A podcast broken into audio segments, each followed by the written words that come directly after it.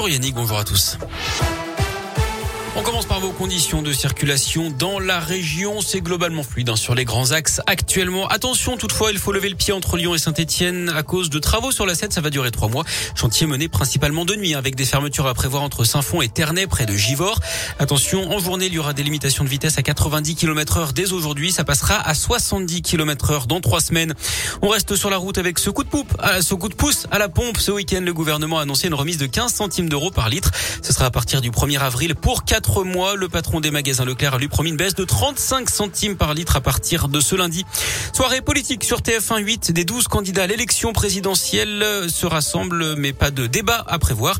Seront sur le plateau Emmanuel Macron, Anne Hidalgo, Yannick Jadot, Marine Le Pen, Jean-Luc Mélenchon, Valérie Pécresse, Fabien Roussel, Éric Zemmour. Émission en direct intitulée La France face à la guerre à partir de 20h20. L'Ukraine, justement, est ce nouveau round de négociations aujourd'hui entre les délégations ukrainiennes et russes. Les deux camps qui ont noté des progrès significatifs ces derniers jours. Ils espèrent pouvoir aboutir à deux premiers accords. En attendant, le président ukrainien Zelensky s'adressera ce midi à l'Assemblée parlementaire du Conseil de l'Europe.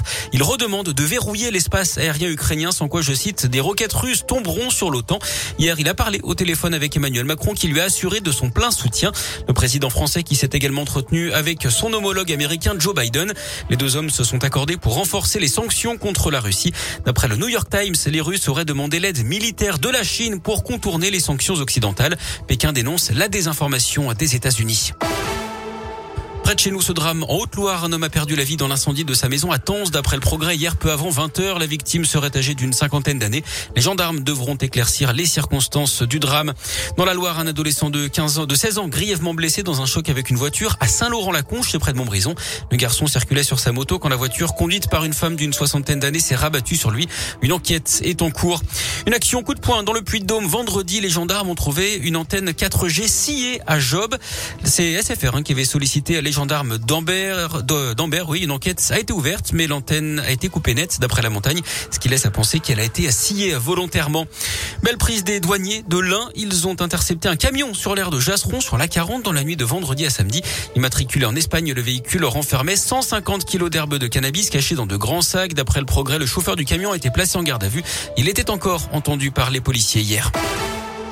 Du sport, du foot avec la défaite de Clermont face à un autre mal classé. Hier, Lorient 2-0. Pas mieux pour l'OL, battu à domicile par Rennes 4-2. Vendredi, Saint-Etienne avait fait match nul 0-0 face à Lille. Au classement, Lyon est 10e mais à 9 points du podium. Clermont 16e et Saint-Etienne retourne dans la zone rouge à la 18e place. En rugby, la victoire de Clermont contre Bordeaux-Bègles. Hier, 29 à 26. Les Auvergnats sont 8e et restent en course pour les phases finales. Je rappelle également la victoire de la France face au Pays de Galles vendredi au tournoi Destination. Les Bleus qui sont à une victoire du Grand Chelem. Tous jouera samedi au Stade de France face à l'Angleterre. Greg